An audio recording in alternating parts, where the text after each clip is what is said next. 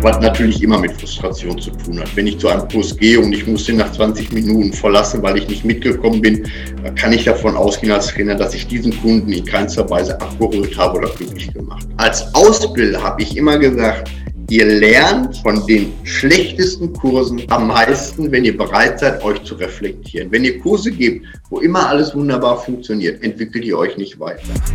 Hallo zusammen und herzlich willkommen zu einer neuen Podcast-Folge von der IFA. Mein Name ist Marcel Kuhn und ich bin Produktmanager von unserem Online-Trainer und Vorteilsportal IFA Prime Plus und darf euch herzlich zu dieser neuen Folge begrüßen. Diese Folge liegt mir ganz besonders im Herzen, da es sich genau um die Konzepte dreht, mit der ich meine größte Leidenschaft verbinde und vor Jahren sogar meine eigene Karriere gestartet hatte, nämlich mit dem Aerobic- und Step-Bereich. Ganz anders wie sonst werde nicht ich heute das Interview führen, sondern meine geschätzte Kollegin Ann-Kathrin Wilzer aus unserem Marketing-Team. Ann-Kathrin hat unseren fachlichen Leiter Jörg Winkler zu dem Thema befragt, wie die Choreokurse wieder zu neuen Leben erweckt werden können. Denn auch uns in der IFA fällt auf, dass die Anzahl der Teilnehmer und im Umkehrschluss auch die Anzahl der angebotenen Kurse in den Fitnessstudios immer rückläufiger sind oder, und da blutet mein Herz ganz besonders, sie sogar gar nicht mehr angeboten werden. Wie es dazu kommen konnte, dass der einzig so große Aerobic- und Step-Hype nun so abgeflacht ist und wie wir alle als einzelne Trainerinnen und auch als Studioleiterinnen dies wieder verändern können, erzählt euch unser Jörg mit ein paar einfachen Ideen und Denkansätzen. Ich bin gespannt, was ihr sagt, denn auch ich musste mir das ein oder andere Mal an die Nase fassen und leicht schmunzeln über die doch sehr treffende Analyse von Jörg. Viel Spaß beim Zuhören. So, hallo lieber Jörg, vielen Dank, dass du dir heute Zeit genommen hast für ein IFA-Talk. Äh, Thema heute lautet ähm, die Zukunft der Group Fitness. Wie können Aerobic- und Step-Kurse zu neuem Leben erweckt werden? Hintergrund ist eigentlich, dass die einst so begehrten Choreografiekurse ganz stark rückläufig sind in vielen Studios und nur noch sporadisch vorhanden auf den Kursplänen. Und wir suchen nach Gründen, wie es zu dieser Entwicklung kommt und äh, zeigen Wege oder wollen vielleicht Wege zeigen, wie es Trainern trotzdem gelingen kann, gute Group-Fitness-Kurse neu zu positionieren oder wieder zu beleben. Ähm, du bist ja beschäftigt dich tagtäglich mit Group Fitness. Warum haben Choreokurse deiner Meinung nach in den letzten Jahren so an Attraktivität verloren? Ich glaube, da kann ich gar keine Schwarz-Weiß-Antwort geben. Es gibt relativ viele Faktoren und wenn ich mir den gesamten, ich sag mal, Choreo-Kursbereich schon über die Jahre anschaue, ist das halt ein Verfall, den ich schon über Jahre wahrnehme. Also ich glaube, ein wesentlicher Aspekt ist, äh, dass äh, ein Stück weit die Präsenter schuld sind, jetzt gar nicht absichtlich, sondern dass sie auf den Kongressen wahnsinnig komplexe und tolle Choreografie gezeigt haben. Ihre Teilnehmer, die in der Regel Trainer sind, absolut begeistert haben und die Trainer genau mit dieser Choreografie ins Studio gegangen sind und genau diese Choreografie oder wenigstens in Teilen diese Choreografie nachmachen wollten und dann eigentlich feststellen mussten, denen fehlt das komplette Handwerkzeug, denen fehlt einfach die Breakdown-Technik. Und abgesehen davon ist es vielleicht nicht nur die Technik, die denen fehlt, sondern dass sie einfach überschätzt haben, äh, wie gut sind meine Teilnehmer. Auch da spielt auch so ein bisschen so eine, so eine, so eine, ich möchte gerne was Besonderes zeigen, aber man vergisst einfach auch, sind meine Teilnehmer wirklich auf dem Level, diese hochkomplexen Choreografien mitzumachen. Sicherlich ein Aspekt, der stattgefunden hat, mag aber sicherlich nicht nur der einzige sein. Ähm, vielleicht ist auch, oder nicht vielleicht, sondern ich glaube auch, zu wissen, dass ein großer Faktor daran liegt, dass ähm, äh, die Trainer in den Studios sich doch sehr von den, ich sag mal, von ihren Fitness-Soldatinnen und Soldaten haben leiten lassen. Die, die ständig da sind, die mich als Stammmitglied begleiten, was ja auch toll ist, aber dann so ein bisschen das Sagen im Kurs übernommen haben und die Trainer dann ganz oft so ein bisschen sie vergessen haben, dass auch neue Mitglieder in die Kurse gekommen sind und die so ein bisschen vergessen haben. Jetzt habe ich die ganze Zeit auf die Trainer raufgeschimpft. Das ist überhaupt nicht nur der einzige Aspekt, sondern ich glaube, dass auch ein wesentlicher Aspekt, der geht dann wieder Richtung Kurskoordination, dass viele Studios über Jahre verpeilt haben, wirklich Basic-Kurse zu etablieren. Wenn sie sie etabliert haben, dann meistens so zu relativ unattraktiven Kurszeiten, deutlich vor 16, 17 Uhr oder eben später nach 19 Uhr. Das sind Zeiten, die eigentlich in den Studios relativ schwierig sind, gerade was Kurse angeht. Da hat man, hätte man meiner Meinung nach wirklich klar sagen müssen, wenn die Räumlichkeiten dafür da sind, spielt natürlich auch immer eine Rolle, hat ein Studio mehrere Kursräume und kann sich das leisten oder hat nur den einen Kursraum, dann hätte ich auch die Entscheidung getroffen, nicht unbedingt einen Basic Step oder Aerobic zu etablieren, sondern habe dann eher einen Kurs genommen, wo ich viele Teilnehmer habe, wie einen Workout-Kurs, einen Yoga-Kurs, Pilates-Kurs oder wie auch immer. Also das heißt, es sind immer nur Ansätze der Erklärung. Aber wenn äh, die, die ein Studium mehrere Räumlichkeiten hatte, habe ich in meiner jahrelangen Erfahrung als Trainer gemacht, dass diese Kurse zu unattraktiven Zeiten gelegt wurden. Mhm. So, und auch da sehe ich auch wieder so eine Entwicklung, wenn Basic-Kurse etabliert waren. Die Teilnehmer sind ja Gewohnheitstiere, die sind nicht nur in die Kurse gegangen, um mal die Schritte zu lernen, um dann in die Choreografie oder in die anderen Kurse zu gehen, sondern man geht ja dann zu seinem Trainer oder zu seiner Trainerin, die man toll findet. Und dann ist der gleiche gewesen, dass man dann sein Stammpublikum hat und anstatt konsequent Basic zu unterrichten, hat man dann angefangen, eine Drehung reinzubringen, mal ein Cha-Cha-Cha, mal einen Schrittwechsel, wie auch immer, hat dann wieder vergessen, dass nagelneue Menschen im Kursraum sind. Und dann ist das so ein kleiner Teufelskreis, dass so Basic-Kurse dann relativ schnell äh, Medium-Kurse waren und, oder sich zu Medium-Kurse entwickelt haben und dann nicht wirklich mal keine Basic-Kurse. Eine Erklärung. Ich sehe aber noch eine ganz andere Entwicklung. Ich sehe einfach auch eine Entwicklung, dass der Alterspyramide einfach in Deutschland herrscht und auch in den Studios relativ hm, immer, Entschuldigung, ich streiche mal den Satz, sondern dass in den Studios ähm, immer mehr ältere Menschen zu finden sind, die mhm. ganz andere Bedürfnisse haben, ähm, die nicht mehr eine Step-Drehung und eine Choreo im, im, im, im Aerobic haben brauchen müssen, sondern die legen eher einen Schwerpunkt auf ein schönes Workout, auf eine Pilatesstunde, auf Yogastunde. Also das heißt, da ist einfach auch ein Wandel in den Studios selbst zu sehen. Und ich glaube, was aber ein ganz wesentlicher Faktor ist, dass der Trainernachwuchs leider immer weniger Bewegungserfahrung erlebt oder mitbringt. Das haben wir bei uns in den Ausbildungen erlebt. Ich kann mal erzählen, dass wir früher einen, Step Aerobic ausgebildet haben. Wir haben den Teilnehmern einen Step hingelegt, haben denen eine Aufgabe gestellt, die sollen sich doch mal einen 32er Block ausdenken. Und ich kann mich noch dran erinnern, Mitte der 90er, du hast keine zehn Minuten gebraucht und zack, die hatten irgendwelche Blöcke die sie zeigen konnten. Ob sie die dann unterrichten konnten, ist eine andere Sache. Mhm. Aber die haben Ideen gehabt und Ideen gehabt, weil sie aus anderen Kursen Ideen mitgenommen haben. Und irgendwann mal, ich kann gar nicht genau definieren, wann dieser Zeitpunkt war, als wenn einer einen Schalter umgelegt hätte, waren die Teilnehmer nicht mehr in der Lage, es zu machen. Die standen wie der Ochs vom Berg vor dem Step und haben sich so schwer getan, Schrittkombinationen sich von sich selbst zu entwickeln, weil denen auf einmal irgendwelche Bewegungserfahrungen gefehlt hat. Step-Erfahrung, eine Kurserfahrung. Dann vielleicht sicherlich auch ein Stück weit darauf hinzuziehen, dass Choreografiekurse in den Jahren immer weiter rückläufiger waren. Mhm. Also das heißt, da sind so viele Faktoren, da kann man jetzt gar keine Schwarz-Weiß-Antwort geben. Ich glaube, die Antwort liegt in der Summe dieser Antworten und vielleicht hat der ein oder andere sogar noch andere Aspekte, die ich an der Stelle nicht zu berücksichtigt habe. Aber ich glaube, das ist ganz, sind so die wesentlichen Aspekte, äh, warum diese Choreografiekurse so rückläufig geworden sind.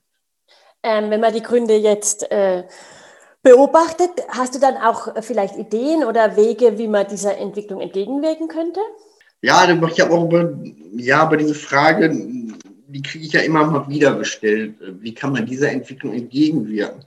Ich mag jetzt mal so ein bisschen provokativ antworten, warum muss man dieser Entwicklung entgegenwirken? Warum darf man nicht sagen, es hat sich einfach zu viel verändert, speziell auch eben das Klientel unserer Teilnehmer, der Kursteilnehmer hat sich geändert. Die haben andere Bedürfnisse und dann finde ich, darf man mal sagen, dass ähm, auch Kurs Konzepte, ich nenne es mal so, ihre Zeit haben.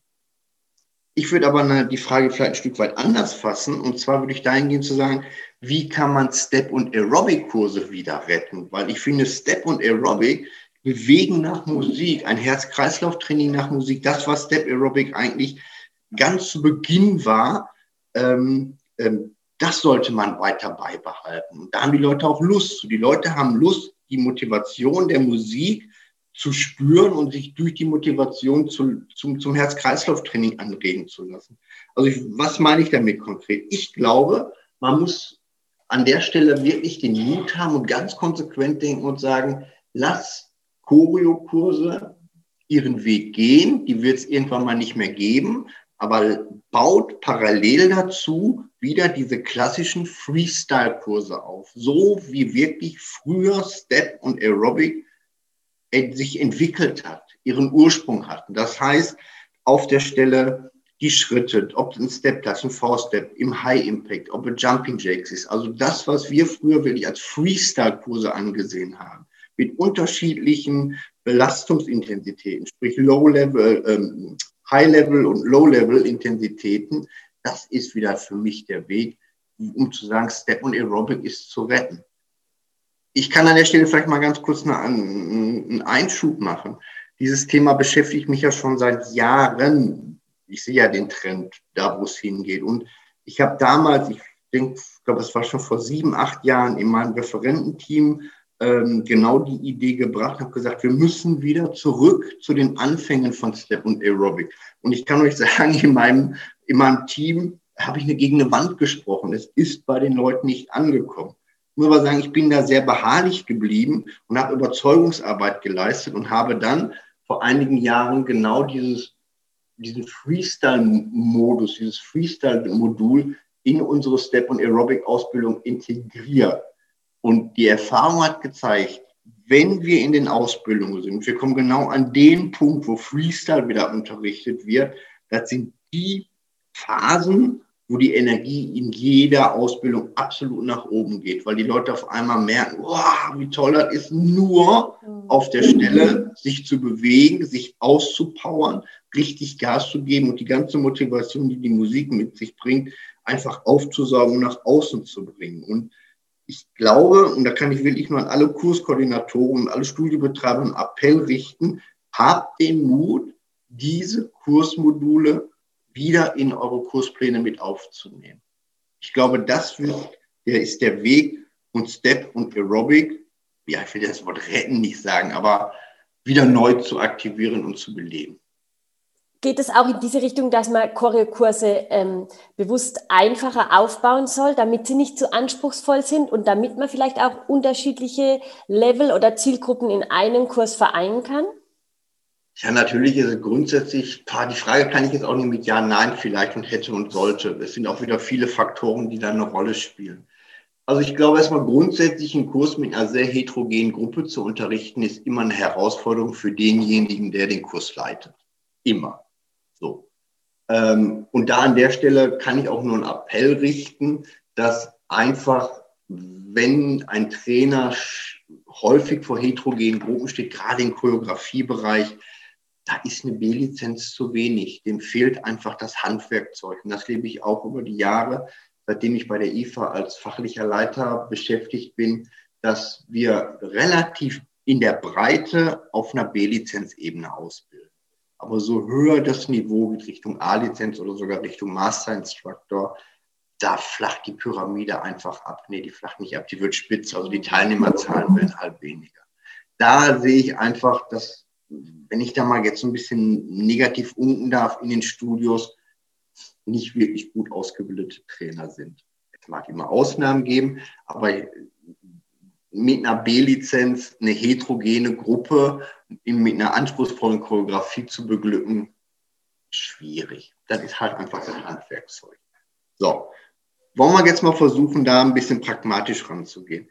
Was muss ich machen? Wenn ich natürlich jetzt auf der Bühne stehe, ich möchte eine Schrittvariation machen, eine Richtungsänderung, was auch immer, dann muss ich als Trainer den Mut haben, wenn ich die Bewegung eingeführt habe, diese Variationsmöglichkeit, mich wieder zurückzunehmen und dann mich ans Niveau der ich will sie mal, schwächeren Teilnehmer orientieren. Da muss ich konsequent bei bleiben.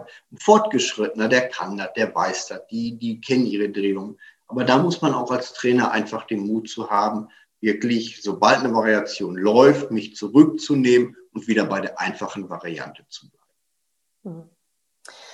Wenn man jetzt als Trainer beobachtet, dass sein Kurs oder dass die Teilnehmerzahlen vielleicht rückläufig sind, gibt es da Kennzahlen oder gibt es irgendwie äh, äh, Kriterien, ab denen man sich überlegen sollte, ob ein Kurs wirklich noch Berechtigung auf dem Kursplan hat oder ob man den vielleicht sogar gegebenenfalls aus dem Programm nehmen sollte? Also ich denke mal, da gibt es die Kennzahlen und ich glaube immer ein wesentlicher Faktor ist, wie ist die Teilnehmerzahl. nicht wie ist die Teilnehmerzahl mal, sondern das Ganze muss über einen längeren Zeitraum beobachtet werden. Spielt aber auch eine wesentliche Rolle, wann ist der Kurs. Also wenn ich einen Kurs habe zu Stoßzeiten, Stoßzeiten sind zwischen 17 und 19 Uhr, in manchen Studien ein bisschen früher, ein bisschen später, aber das ist so im Großen und Ganzen der Bereich und die Zahlen sind schlecht. Dann mache ich mir, das habe ich auf jeden Fall jahrelang gemacht als Kurskoordinator, nicht primär Gedanken über die Kursinhalte, sondern ich habe dann den Trainer erstmal in Frage gestellt.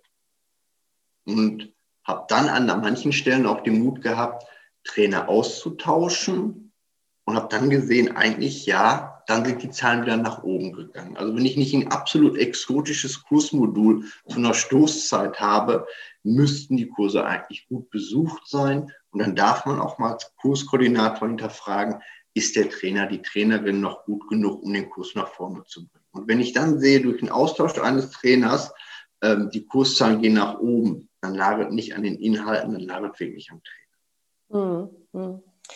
Und ähm, was sind Alarmsignale für Trainer, dass sich die Teilnehmer im Kurs vielleicht über- oder unterfordert fühlen? Und, und wie sollte man als Trainer darauf dann richtig reagieren?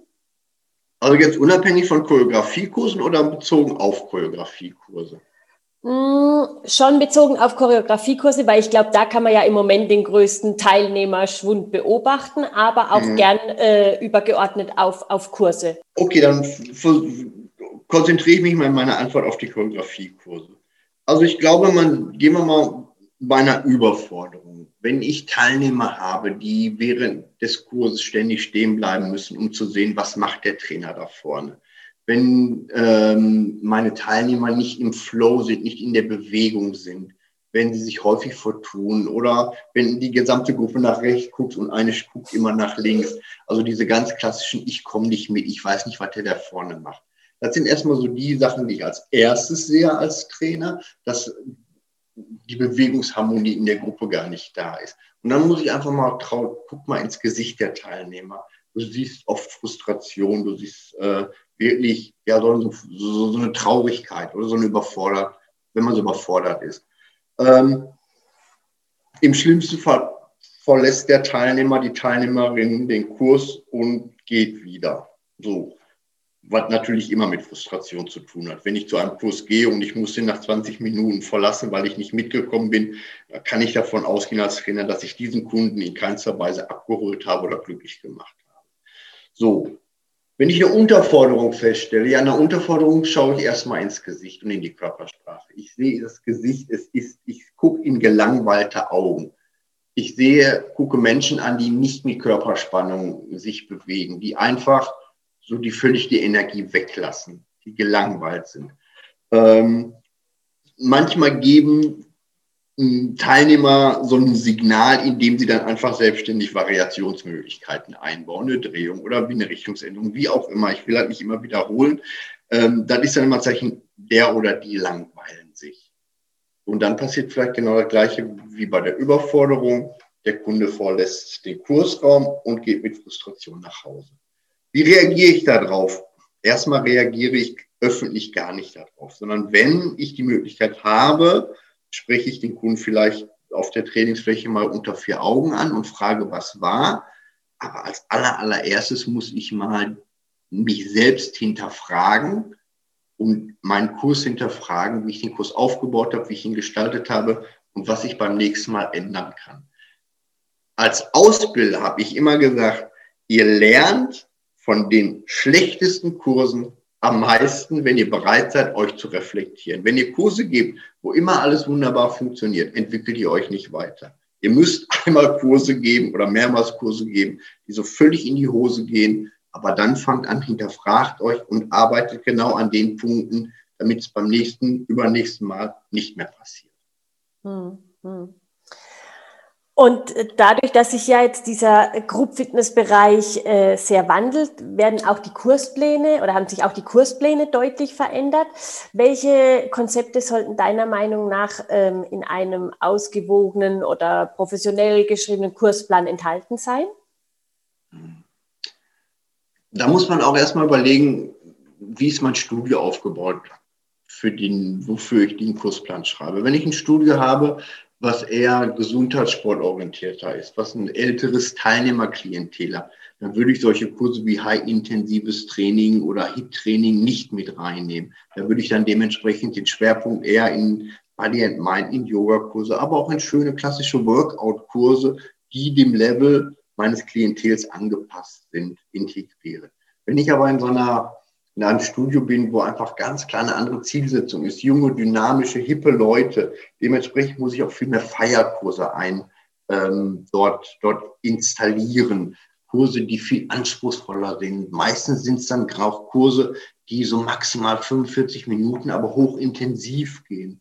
Ähm, das Gespür ist immer zu haben, ähm, einen guten Kursplan zu schreiben wie ist mein Studio aufgestellt? Wo ist da der Schwerpunkt? So, ich habe natürlich auch Studios, wo ich ein relativ gemischtes Publikum habe.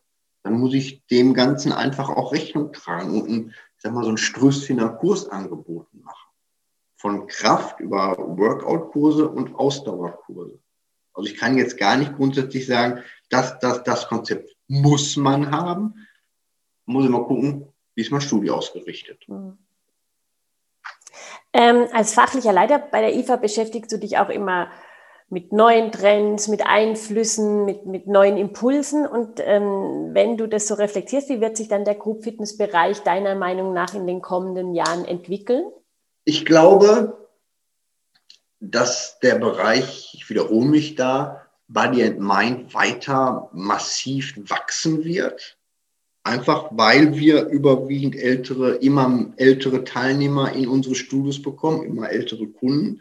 Dementsprechend wird die Leute auch immer gestresster sind. Also sehe ich Yoga, egal in welcher Couleur, aus keinem Kursplan mehr weggehen. Ich sehe vielleicht eher den Trend weggehen. Da, wo wir gerade mit eingestiegen sind, sind wirklich die komplexen Choreografiekurse das sehe ich definitiv maximal noch drei, vier Jahre, ähm, wenn es noch mal so lange dauern wird. Es werden aber andere Kursformate gehen. Ich denke mal hier an diese High-Intensiv Body-Workout-Kurse. Solche Sachen werden einfach weiter reinkommen. Ich bin auch überzeugt, dass meine Idee ist, Classic Step Aerobic wird sich etablieren irgendwann mal und wird dort auch ganz großen Raum einnehmen. Also da sehe ich den Trend einfach hingehen. Ähm, wenn, das ist so der Bereich, was ich so an den Kursinhalten sehe. Ich muss ganz ehrlich sagen, im Moment, Stand heute, sehe ich jetzt keinen großen neuen Trend mehr kommen. Ähm, was nicht heißt, dass er nicht irgendwann mal kommen kann. Wir sprechen ja von heute, aber selbst der neue Trend, der kommt, wird nicht wahnsinnig viel Neues mehr bringen. Die Fitnessbranche hat sich in den letzten Jahren immer wieder versucht, neu zu erfinden. Ich glaube, es ist alles schon mal da gewesen, was sinnvoll ist und dementsprechend glaube ich, was jetzt passieren wird, ist eine Konsolidierung der Kurse.